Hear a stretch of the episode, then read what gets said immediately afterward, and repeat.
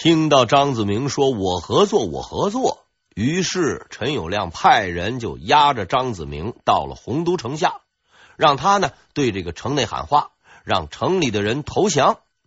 张子明呢就连声答应，走到了城下，大声喊道。请大家伙坚守下去，我们的大军马上就到了，马上就到了。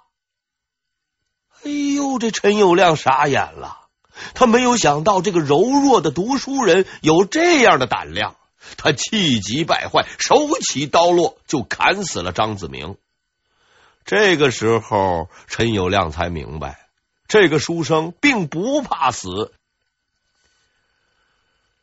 至正二十三年六月，在确定了与陈友谅决战的方针后，朱元璋从泸州调回了徐达的部队，并召集了他所有的精锐力量，包括二十万士兵和他手下的那些优秀的将领，徐达、常遇春、冯胜、郭兴等人，连刘基这样的文人谋士也随军出征，与陈友谅一样。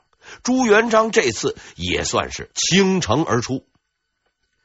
陈友谅和朱元璋就像是两个赌徒啊，一个带了六十万，一个带了二十万，去进行一场危险的赌局。他们使用的筹码是无数人的生命，赌注是自己的生命、财富，还有所有的一切。但是这个赌局最吸引人的地方在于。赢的人将获得这片大地的统治权，这个奖励太让人动心了，没有人能够拒绝。朱元璋乘坐旗舰从水路向洪都前进，这是一个晴朗的白天，江上哎不时刮起阵风，让人感觉到相当的温和舒爽。朱元璋呢，却没有欣赏景色的心情。他回过头看着自己的众多战船以及统帅战船的文臣武将，这是二十万的大军呐！朱元璋心里止不住的激动了。自己从一个一无所有的放牛娃，到今天千军万马的统帅者，我是怎样走到这一步的呀？那么多的艰难与困苦、悲凉与绝望，我都挺过来了。现在我要去争天下。陈友谅一直都比我强大，一直都是。眼下已不是三年前的应天城下了，没有伏击这样的便宜可捡。这一次。我可是要面对他真正的力量，只能是硬碰硬啊！想到这儿，朱元璋的手不禁的颤抖起来了。这种颤抖是畏惧，也是期望。当面对敌人时，人们的第一反应往往像是初生的牛犊不怕虎，先上去拼一拼，不行再说。这个行为的错误之处在于，牛犊并非是不怕虎，而是因为他不知道老虎的可怕。当朱元璋弱小时，他专注于扩大自己的地盘，占据啊滁州，占据河州。陈友谅、张士诚，他们算什么东西啊？然而，随着他自己的不断强大，他才意识到自己面前的是怎样的一个庞然大物，是怎样的可怕与不可战胜。他终于开始畏惧了。越是接近对方的水平，就越了解对方的强大，就会越来越畏惧。当他的畏惧达到极点的时候，也就是他能与对手匹敌的时候。陈友谅，我已经有了和你决战的本钱。哼，你已经在洪都耗了两个月，士气和粮食还能剩下多少？我虽兵少，但绝不怕你。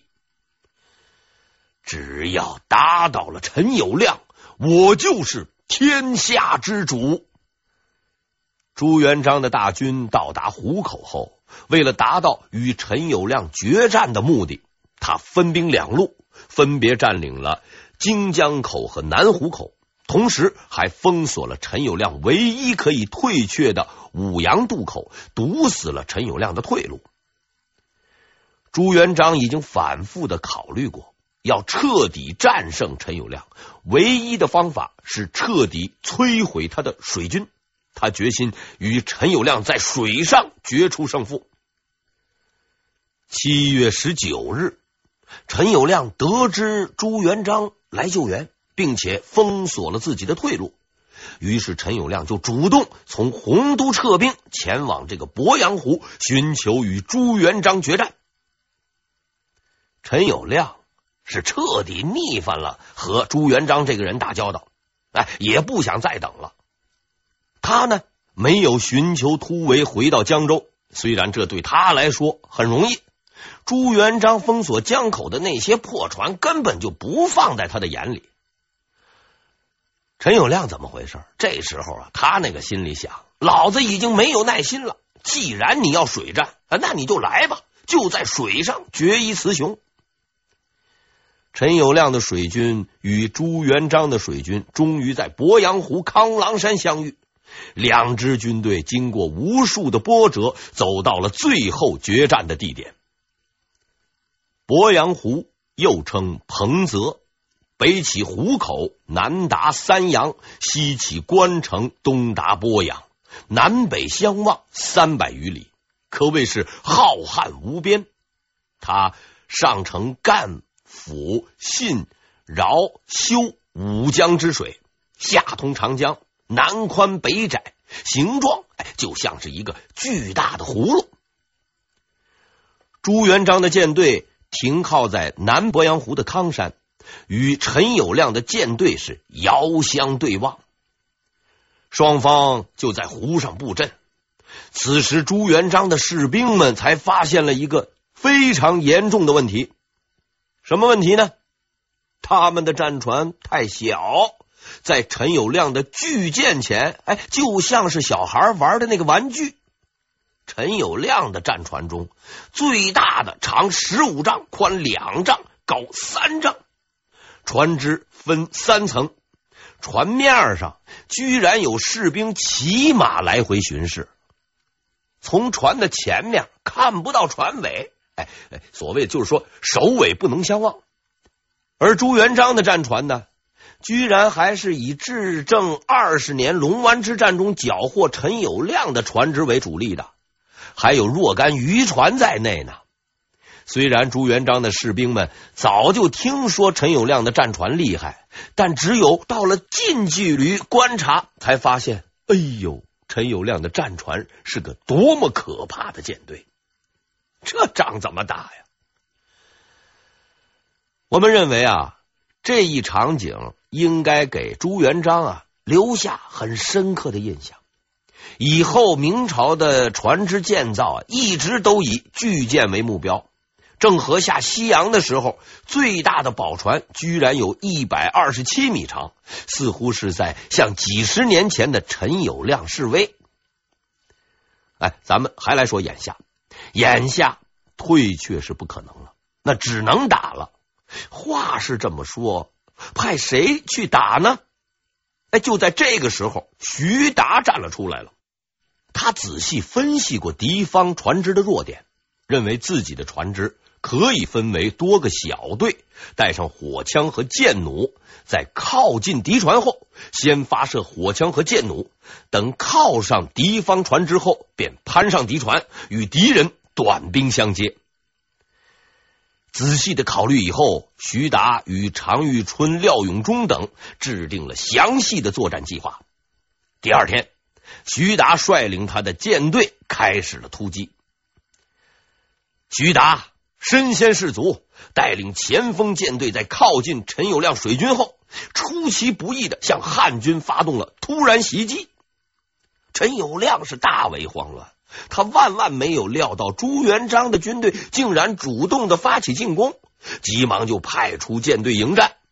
这个时候，徐达的舰队突然分成了十一队，从不同的这个角度围攻巨舰啊，就好像咱们电影里看到那个狼群战术，一堆狼啊。由于这个巨舰行动不便，顾此失彼，无法打退徐达的进攻。而徐达的士兵程式就盘上了啊其中的一条巨舰，杀敌是一千余人，并且俘获了该舰。陈友谅前军被打败。陈友谅发现了徐达进攻的特点，便集中啊几十艘巨舰发动集群攻击。徐达急忙将舰队后撤，汉军顺势就发动攻击。然而他们没有想到，这是一个圈套。他们尾随追击徐达，风向突然转为逆风，在朱元璋中军舰队里等候多时的于通海立刻集中大量的火炮，向进入射程的陈友谅水军啊猛烈的轰击，哐哐！陈友谅的前锋舰队几乎是全军覆没，二十余条战船被焚毁。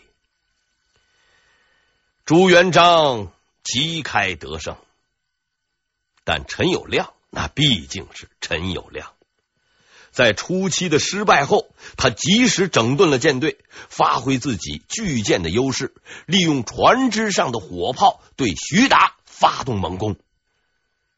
徐达的战舰被击中了，他不得不放弃旗舰，转移到其他的船上，暂时就失去了对舰队的指挥能力。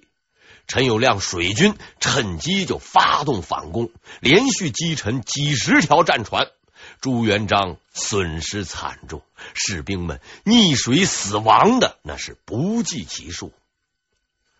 就这样，双方回到了僵持状态。然而，朱元璋的噩梦才刚刚开始，陈友谅的舰队即将发起一次出人意料的攻击。这次攻击是陈友谅也没有预料到的，对朱元璋而言却是致命的。元朝末年可以说是一个名将辈出的时代，在各路诸侯手下都有一大批勇猛的将领，这之中又以朱元璋的将领为最强。这些人是各有专长，如这个徐达。是善谋略，李文忠啊善于奔袭，常遇春呢善突击，冯胜则善于侧击，朱文正呢善于防守。要说到勇猛，天下无出张定边之右者。张定边什么人？张定边一三一八年生人，原籍湖北，与陈友谅一样。他也出身于民，是陈友谅的儿时的伙伴，也是陈友谅的死党。早在湖北的时候，他就和陈友谅、张必先结拜为兄弟，发誓是生死与共。陈友谅一生多疑，唯有对此人是极为的信任。在战局出现僵持状态后，张定边决定实施一次冒险行动。这一行动啊，事先并不为陈友谅所知。相信如果要是陈友谅知道的话，哎，也是绝对不会同意的。张定边率领他的旗舰和两艘副舰，从陈友谅水军阵型中啊，突然就冲了出去了。陈朱两军都以为他是出来巡航的，哎，都没有在意。谁知意想不到的事情发生了。张定边率领他的三条战船是一刻不停，直接就冲向朱元璋的旗舰。百万军中，他要取元璋的首级。张定边勇不可当，孤军冲进了朱元璋水军前阵。张定边冲到中军，已经被三十多条战舰围住，前无去路，后有追兵。张定边。简直堪称一身都是胆呐！身陷重围，孤军奋战，却是越战越勇，锐不可当。他亲自持剑站立在船头，以示绝不后退之决心。士兵们为他的勇气所感动，无不尽力而战，竟然一路击败朱元璋各路将领，先后斩杀大将韩城、陈兆先、宋贵等人，冲出一条血路，直奔朱元璋而来。此时，在后军的朱元璋眼见张定边战船一路冲杀过来，也慌了手脚了，连忙命令船只躲避。谁知道屋漏偏逢连夜雨，由于转舵太急，船只呢竟然在这个时候搁浅了。朱元璋是束手无策呀。已经没有战船前来相救，眼瞅着那就要做了张定边的俘虏了。在这儿啊，那咱们要说一下，在这个武侠小说中啊，大凡遇到类似的情况啊，都是啊美女受难，武林高手呢前来相救。事实告诉我们，在真实的历史中，危急时刻也会有武林高手出面的。此时的朱元璋就是个例子。哎，虽然啊不是英雄救美，哎，就朱元璋长得那模样，以离美也差得远了点，但是呢，也颇具传奇色彩。这个时候，常遇春的战船就在朱元璋的不远处，在大家伙都急得团团转的时候，他呢手持弓箭，对瞭望的军士说。不要慌乱，告诉我哪个是张定边？军士忙用手指向前方战船舰首的一个人。常遇春是拉弓搭箭，军士这个手还没放下来呢，这个箭呢，嗖的一声已经离弦了，一箭正好射中了张定边。哎，人家射的还是移动靶呢。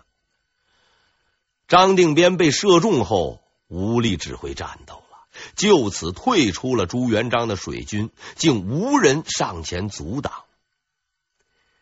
第二天的战役就此结束，这实在是惊心动魄的一天。当天夜里，陈友谅召开作战会议，总结了当天作战的经验。他认为啊，要发挥自己战船的长处，必须保证集群突击。而船只的行进速度不同，无法保证统一。于是啊，他创造性想出了一个主意，把这些船只啊用铁索给连起来。哎，听到这儿，您觉得耳熟吧？这实在是不应该的。据说这个陈友谅和施耐庵的关系很好，如此说来，他应该也认识罗贯中。那就实在不应该犯这个错误了。不知道是什么原因，陈友谅啊，竟然会采用当年曹操用过的昏招。看来啊，这个罗贯中啊，呃，当时啊，并没有写完这个《三国演义》，或者说是呢，写完《三国演义》了，出版以后呢，他忘记送给陈友谅一本了。第三天，朱元璋发动进攻，朱元璋。亲自吹响了号角，召集水军布阵进行决战。此时呢，陈友谅的铁索连环舰队发挥了巨大的威力，互相连在一起，绵延竟有十里之远，望之如山呐。朱元璋连续派出三支舰队轮番进攻，都被打败了。而陈友谅敏锐的察觉到朱元璋的右翼薄弱，便指挥大军猛攻右翼。这一招，哎呦，十分的厉害。朱元璋的军队抵挡不住，眼见形势不妙，朱元璋亲自仗剑守在船前，以旗舰为底线，退后者立斩。但他连杀十余名后退的千户后，仍然阻挡不住败势，眼看着要全军崩溃。谁知道就在这个时候。他的军中也出了一个类似张定边的猛将丁普郎。这个丁普郎是赵普胜的结拜兄弟，也是当年徐寿辉军中四大金刚之一。他投奔朱元璋，并不是出于自愿，而是不得已。所以啊，作战的时候一向并不积极。但此时仇人当前，让他露出了自己的狂人本色。对他而言，什么都在其次，只有兄弟义气是最重要的。陈友谅这个卑鄙小人杀了赵普胜，今天一定要他偿命。据说他在自己的船头竖起了七尺白布，上书八个大字：“旁人不问，唯诛九四。”因为传言啊，这个陈友谅的小名为陈九四，这意思就是说什么呢？老子只找陈友谅算账，无关人等都闪到一边去。你瞧，陈九四、朱重八。从名字来看，其实都是苦命人呐。在张定边昨天上演好戏后，丁普郎今天接演了续集，他也率领自己的战舰冲向了敌阵。此时正是朱元璋败退的时候，所以他的攻击带动了军队的士气，使得朱元璋能够撑到决战的时候。不过呀。他的这个冲锋方向并不理想，与张定边不同，他呢是哪儿人多就向哪儿冲击，勇则勇矣，但是没有什么效果，自己还吃了不少的亏，身上中了十多处伤啊！哎，这就是名将之勇与匹夫之勇的区别。